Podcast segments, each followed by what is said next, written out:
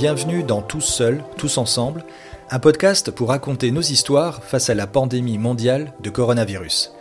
Entre solitude et solidarité, nous voilà confinés à la maison pour éviter la propagation du virus Covid-19.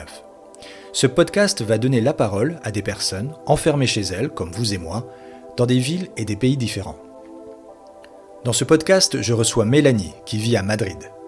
Comme en Italie et en France, la situation concernant la pandémie de coronavirus en Espagne est actuellement extrêmement tendue, avec un grand nombre de personnes infectées et de décès. Mélanie est isolée depuis une quinzaine de jours dans sa chambre à coucher. Elle a fait face à certains symptômes du Covid-19 sans être tout à fait certaine d'avoir été infectée faute de test. Aujourd'hui, elle va mieux et elle a bien voulu témoigner de son confinement et comment elle vit cette situation avec son mari et ses deux enfants. De nationalité suisse, Mélanie nous parle également de la région de Genève, où vit le reste de sa famille. Cet entretien a été enregistré le samedi 28 mars 2020. Bonjour Mélanie. Bonjour. Alors avant toute chose, première question rituelle dans ce podcast, Mélanie, est-ce que ça va ou plutôt est-ce que ça va mieux? Ben, ça va, ça va mieux, ça va mieux. Je, suis confinée dans ma chambre depuis 13 euh, jours maintenant. Oui, alors qu'est-ce qui s'est passé? ben, J'ai des symptômes euh, légers. Je dis des, des, des, des, symptômes parce que parce qu'en Espagne, on, ne fait pas le. Il n'y a pas de test et on ne fait pas le, le test. Donc tout a commencé le, le 16 mars. Je me suis euh, euh, réveillée, j'avais très mal dormi, mais je pensais que c'était dû un peu au stress. On avait été, euh, l'état d'urgence avait été déclaré. Oui. Moi, je devais encore aller aller travailler, et puis j'étais un peu anxieuse de tout ce qui se passait. Et j'ai très mal dormi, transpiré. Et puis, euh, je ne je, je, je, me sentais pas bien, une grande fatigue, mais. Euh, et puis, euh, je, je, me suis, je me suis dit que j'avais de la fièvre et je me suis dit non, t'exagères, euh, comme si c'était un peu une excuse pour pas aller travailler ou me rechercher. Et puis, j'ai pris ma température et j'avais 37,7. 7. Donc, c'est pas une grosse fièvre, mais pour moi, c'est déjà de c'est déjà de la, c'est déjà de la fièvre.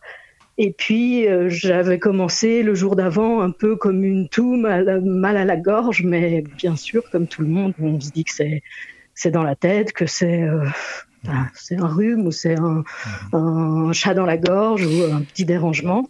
Est-ce que tu avais ces symptômes euh, dont on parle, d'essoufflement ou de perte de goût ou d'odorat? Alors, euh, euh, d'essoufflement, j'ai jamais vraiment eu. Et puis, euh, j'ai perdu le goût, mais je pense qu'il y a seulement quatre jours. Je me suis rendu compte ah. ce jeudi que j'ai perdu complètement le, goût, mais au début, quand. Donc, ça ressemble quand même beaucoup aux symptômes du Covid-19, même si, même si tu ne t'es pas fait tester. Hein.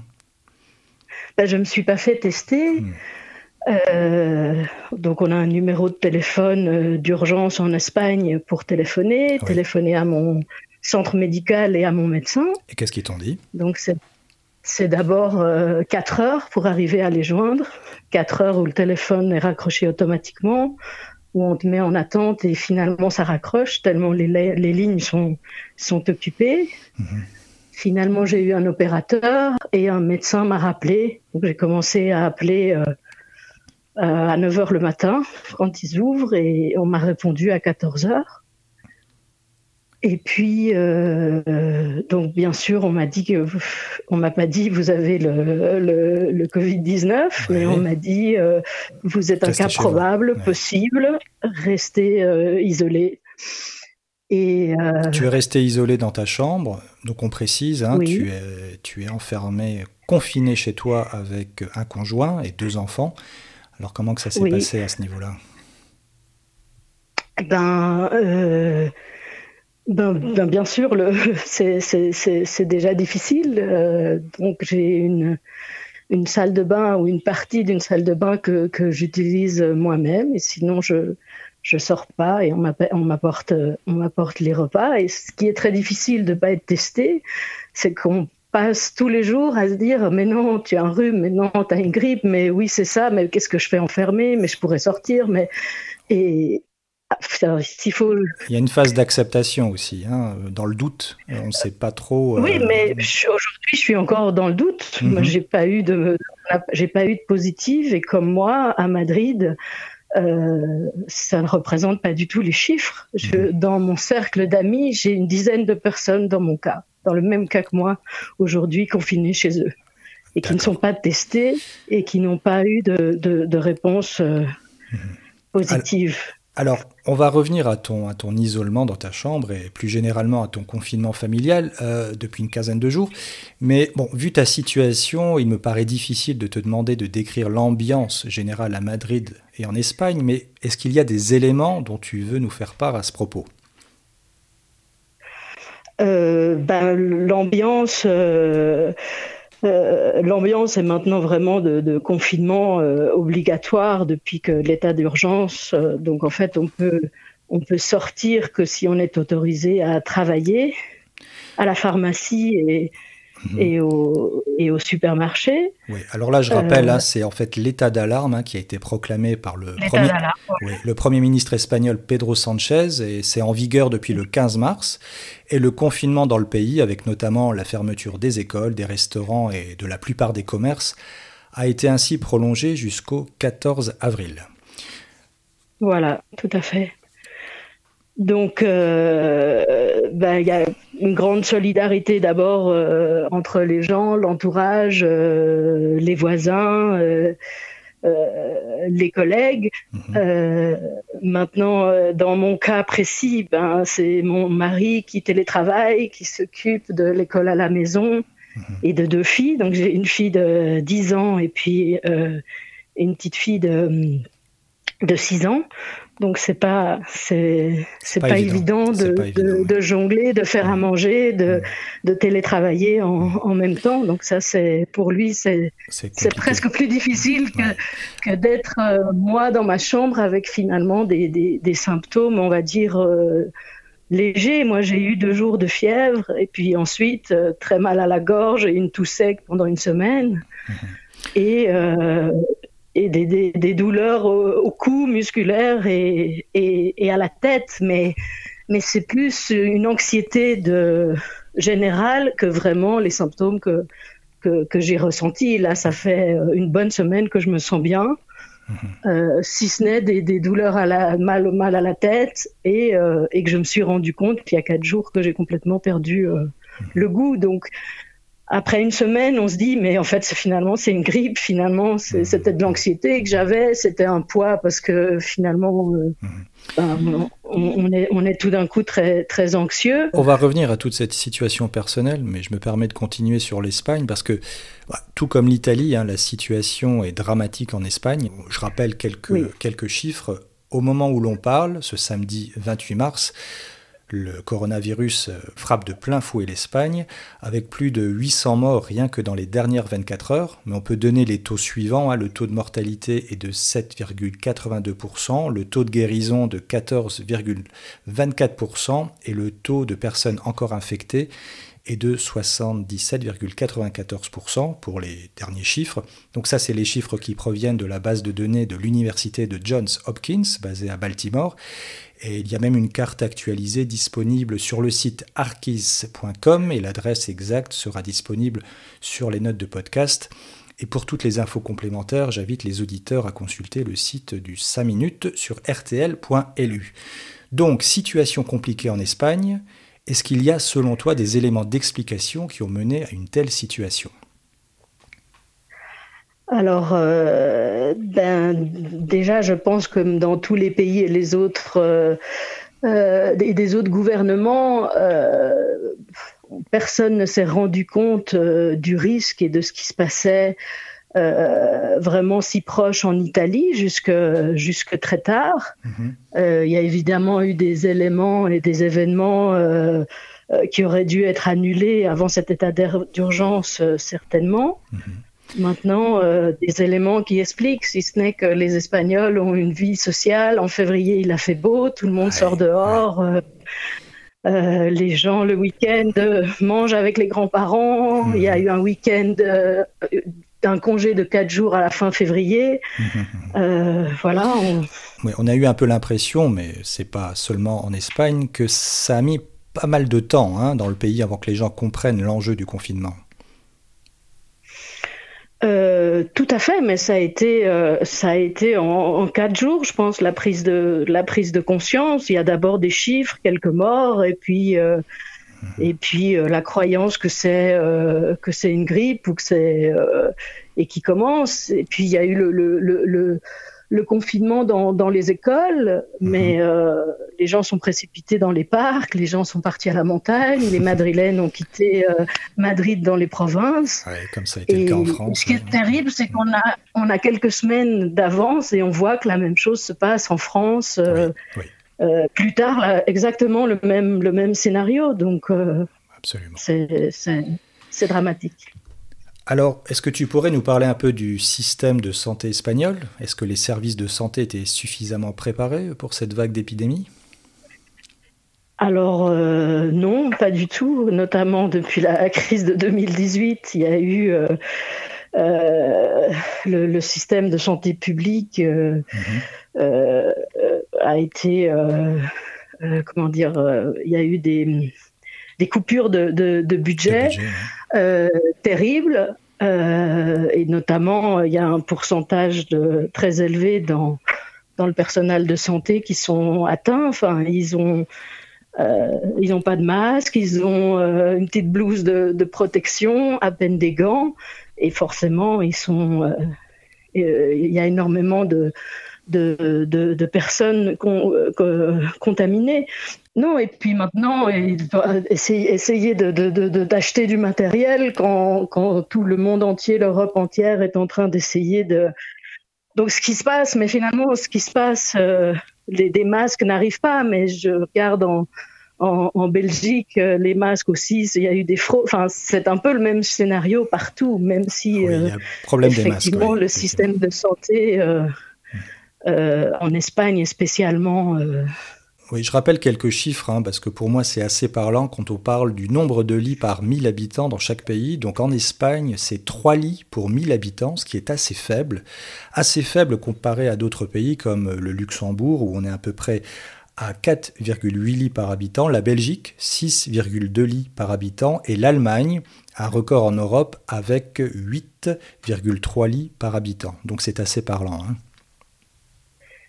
Voilà, maintenant les urgences, euh, les soins intensifs sont, euh, en tout cas pour Madrid, maintenant toute l'Espagne, dans le reste de l'Espagne n'est pas encore atteint, mais c'est mhm. vraiment, euh, voilà, moi quand j'ai eu les premiers symptômes, j'ai une amie médecin dans un hôpital qui, m'a apporté mon, mon premier masque et qui m'a dit, eh ben c'est celui qu'on a, on a droit à un par jour. Dans les pharmacies, euh, mhm. maintenant, il n'y en, a, en a pas. Tout est en rupture de stock. Donc, même les personnes euh, euh, probables, comme moi, mhm. n'arrivent pas à avoir de, de, masque ou de moyens de, protection. Oui, pour se protéger, mais surtout là, dans ton cas, de protéger ou dans le cas de contamination, les autres. de protéger les autres et notamment les membres de la famille.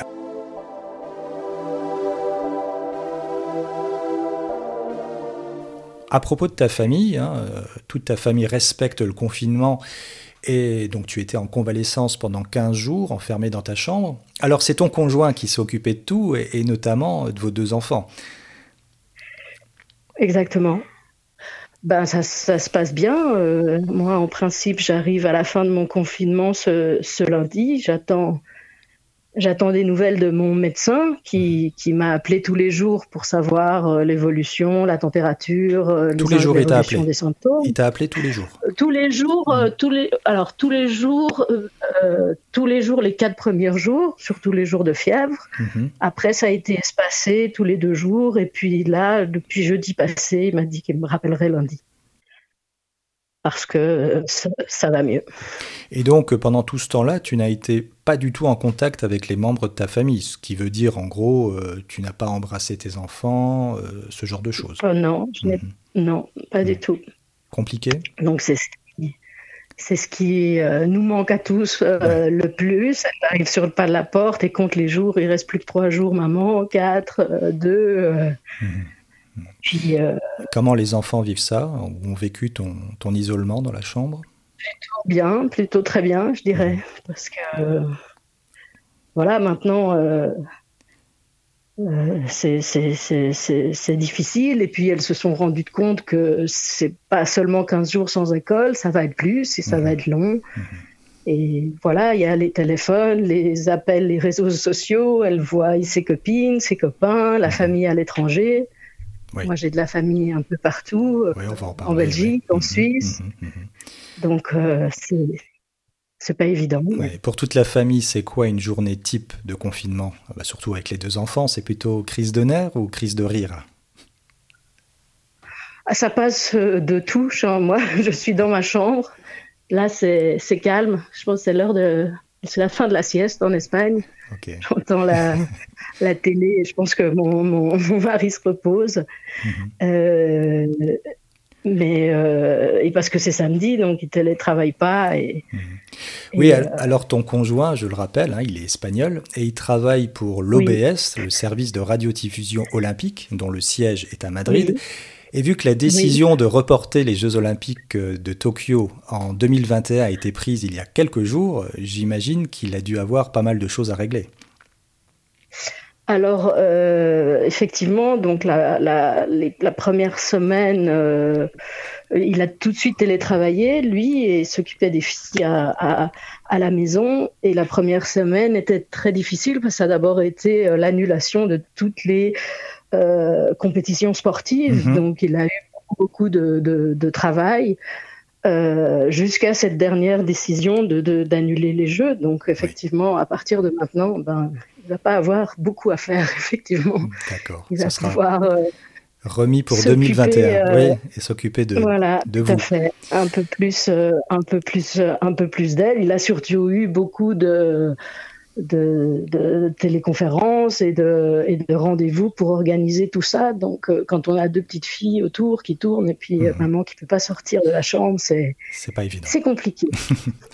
Alors Mélanie, toi tu travailles pour une société bruxelloise et maîtrise de cartes de crédit corporate hein, pour des sociétés belges, mais aussi pour les institutions européennes, notamment en Belgique et au Luxembourg, et qui a donc son service client à Madrid. Alors comment cela s'est organisé pour ta compagnie? Vous faites du télétravail alors, euh, alors, il faut savoir que mes collègues au jour d'aujourd'hui travaillent encore. Dans les bureaux euh, ou chez eux? Dans les bureaux. Ah. Donc moi, jusque, jusque jeudi, jusqu'au vendredi, jusqu'à l'alerte, je, je, travaillais encore. Et c'est un système où euh, euh, on a d'abord eu une normative que des, la sécurité allait être prise, mais jusqu'au jeudi 13, euh, 12, on rentrait partout dans des locaux avec notre empreinte digitale, donc tout le monde mettait son doigt sur la même sur le même boîtier. Mhm. Et seulement à partir de ce jour-là, euh, on a eu des cartes pour plus, euh, pour plus, euh, pour plus rentrer avec ce système d'empreinte digitale et des, des, gels alco alcohydrauliques pour, pour se, pour, se, nettoyer les, les mains. Mais, mais, effectivement, mes collègues travaillent encore en allant travailler la peur au ventre. Alors tu parles de ce boîtier là que tout le monde a touché. Il y a d'autres cas dans ton équipe là où tu travailles? Alors, dans nous, on travaille dans un open space, on est une vingtaine de personnes. Mhm. Et euh, ma collègue euh, proche de moi euh, est aussi en arrêt maladie et a eu beaucoup de fièvre pendant 3-4 jours. Elle commence à aller mieux aussi. Mhm. Mais, Donc tu présumes que tu aurais attrapé sans doute ou peut-être le Covid-19 sur, sur ton lieu de travail mais hum, aujourd'hui, attraper le Covid-19 à Madrid, je prends le métro tous les jours. Euh, j'ai des petites filles qui ont encore été à Bon, après, par rapport aux dates, c'est certainement sur mon lieu de travail, mhm. effectivement, mais, mais dans le métro ou, mhm. n'importe où, dans, dans, la société elle-même qui s'occupe aussi du service client à d'autres étages pour d'autres sociétés. il y a deux semaines, quand j'ai eu mon congé, il y avait 48 cas suspects. 48 cas suspects là où tu travailles Exactement. Ah oui, effectivement. les n'ont pas, fermé. Mhm. Sur combien Vous êtes combien de salariés à peu près, pour se faire une idée, là où tu travailles? Je pense 800. 800. Euh, bah, alors, nous, on est une vingtaine euh, pour cette société belge et pour. Euh, mhm. Et là, je pense qu'on est deux à, à ma connaissance en arrêt de travail. Mhm. Mais maintenant, je ne sais pas combien beaucoup de mes collègues sont des trentenaires, combien n'ont pas eu de symptômes et peuvent être porteurs et et, continue de. Tu n'as pas de nouvelles de certains de tes collègues pour le moment? Euh, oui, oui, je suis, je suis, je suis en contact, mais euh, il n'y a pas d'autres. Euh, enfin, je sais qu'ils travaillent encore et on mm. espère que le télétravail sera mis en place au. Généralisé pour tout le monde. Au plus vite. Au plus vite. Alors Mélanie, je le rappelle, tu es de nationalité suisse et donc une partie de ta famille est quant à elle dans la région de Genève. Alors d'abord, est-ce qu'ils vont bien? Et on peut te demander comment est la situation là-bas actuellement, dans une région frontalière avec la France, mais également très proche de l'Italie? Alors euh, ma famille, euh, ma famille proche va bien. Ils sont confinés euh, chez eux, mais il faut savoir que la Suisse, c'est hein. un système à Genève fédéraliste, donc c'est pas un confinement si sévère comme en France et mhm. comme en, et comme en, Espagne. Ils sont conseillés de rester chez eux, ne peuvent pas se retrouver dans un groupe de plus de cinq personnes. Euh, et on leur recommande de, de, rester à la maison, mais il n'y a pas du tout d'interdiction. Euh, l'école, il n'y a pas l'école évidemment. Beaucoup de gens euh, télétravaillent je sais que Genève avait fermé les, chantiers euh, et, maintenant l'État a obligé de, les rouvrir, c'est-à-dire que ce sont les employeurs, les chefs de chantier d'entreprise qui, sont capables de savoir si les conditions de sécurité et de distance sociale sont respectées. Mm-hmm.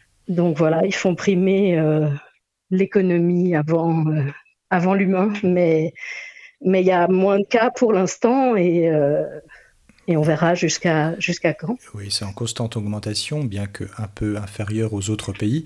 Et au niveau de la frontière euh, avec l'Italie, euh, c'est plus strict ou c'est les mêmes restrictions?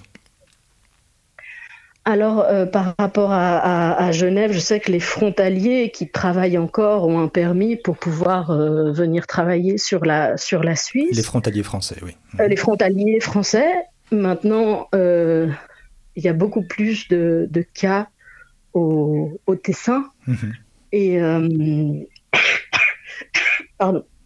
Et, euh, euh, et, et, alors, là, il y a plus de, plus de restrictions parce que, évidemment, c'est proche de la, c'est proche de l'Italie et les frontaliers sont des frontaliers italiens qui vont travailler au Tessin, mhm. en Suisse, dans ce, dans ce, ce canton du, du, du Tessin. Et, euh, et, là, ils ont plus, euh, il y a plus de restrictions. J'ai entendu qu'ils déconseillaient euh, d'aller pour le week-end de Pâques euh, en, en, vacances, euh, au Tessin. Mais ça veut dire que dans la Suisse, il va y avoir des gens qui, pour le week-end de Pâques, vont aller à leur chalet euh, en montagne et vont se déplacer en emportant le virus, comme l'ont fait les Madrilènes, les Parisiens, les Parisiens euh, pour aller dans leur euh, maison secondaire. D'accord. Alors cette crise sanitaire révèle beaucoup de certaines faiblesses de nos sociétés. Bon, il y aura un bilan général à faire de tout ça.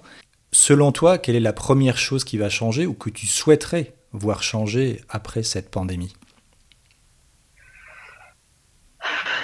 Euh, ben, je pense qu'on a, on a tous remis nos, priorités euh, on a tous repensé notre manière de vivre, euh, euh, le côté humain bien sûr. On a mhm. tous repris contact avec quelqu'un qu'on n'avait pas eu depuis longtemps. Mhm.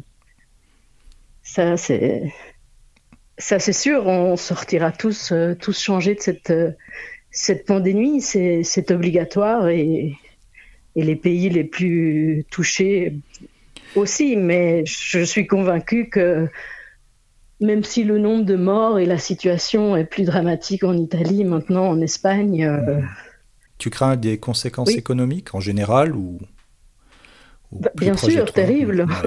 en, Espagne, terrible et beaucoup plus dur que la crise qu'il y a eu en 2008, bien sûr. L'Espagne euh, vient de se relever assez récemment et ça risque d'être euh, très compliqué, oui, économiquement. Bah dans, dans, dans, mon entourage, pour l'instant, mon mari et moi, on n'est pas encore au chômage, mais mhm. c'est le cas de quasi, quasi tous mes amis. Donc, euh, qui travaillent dans quel domaine En général, dans tous les domaines ou des domaines en particulier Dans tous les domaines, mais j'ai des amis dans le milieu du, spectacle, du théâtre, euh, dans des galeries d'art, euh, mhm. des commerces, des bars, la restauration. Ils ont fermé et, mhm. et, et ça va être long. On le sait. Ça risque d'être assez long, effectivement. Alors en Espagne, euh, donc l'état euh, d'alarme jusqu'au 14 avril, ça risque d'être prolongé, évidemment. Alors, pour finir, pour un petit peu enjoliver tout ça, euh, j'imagine que le temps est long, ou fut long, surtout enfermé dans une chambre. Alors, est-ce que tu aurais des, petits, des petites astuces, ou bien pour tuer le temps, ou est-ce que tu aurais des livres, des films, ou même des séries à suggérer et à faire partager? Alors, moi, j'ai j'ai pas beaucoup suivi de, de, séries ces derniers temps parce que je suis plutôt à m'endormir sur le canapé avec mes deux petites filles et, et le travail. Donc là, j'ai eu des, le temps de, de m'y mettre un peu. Euh, j'ai suivi euh, AB Downtown ou, euh, mhm. euh, ou des films comme ça, de, de la lecture euh, aussi un peu. On vient de m'offrir l'amie prodigieuse d'Elena Ferrante. Et puis j'ai deux, trois livres autour de moi, mais c'est vrai que je lis deux, trois pages et, et je sais plus vraiment ce que j'ai lu. Oui, dans les jours derniers, ça a dû être assez compliqué pour toi, bien sûr. Après, en général, si tu as des choses à suggérer, que ce soit même de la littérature euh, espagnole ou suisse, euh, voilà. Euh, Joël Dicker, pour citer un, un, écrivain genevois. Ok. Mais, euh, voilà, donc avec euh, la, la, vérité sur l'affaire Harry Kéber et euh, sinon voilà, moi je, je, lis plusieurs choses ou, ou, en espagnol. Je lisais Patria de Fernando Aramburu sur le pays, l'Espagne et la situation avec, avec le TA, mais mais voilà, malheureusement, je, je suis aussi les nouvelles et les mhm. réseaux sociaux, beaucoup en contact avec les amis et la famille. Mhm. c'est important. Et puis, euh, c'est vrai que de trop suivre l'actualité, c'est des fois un peu anxiogène. Donc, euh, voilà, c'est bien de faire autre chose. Ce podcast touche à sa fin. Je te remercie infiniment pour ta participation depuis Madrid, en Espagne, et je te souhaite évidemment un excellent rétablissement et prenez bien soin de vous. À bientôt. Merci. Au revoir Mélanie. Au revoir, à bientôt. Merci d'avoir écouté Tous Seuls, Tous Ensemble, un podcast pour partager nos histoires de confinement face à la pandémie mondiale de coronavirus. Retrouvez les notes de ce podcast et plus d'informations sur rtl.lu et le site du 5 minutes. À bientôt pour un autre épisode avec un ou une nouvelle invitée confinée dans une autre ville et dans un autre pays.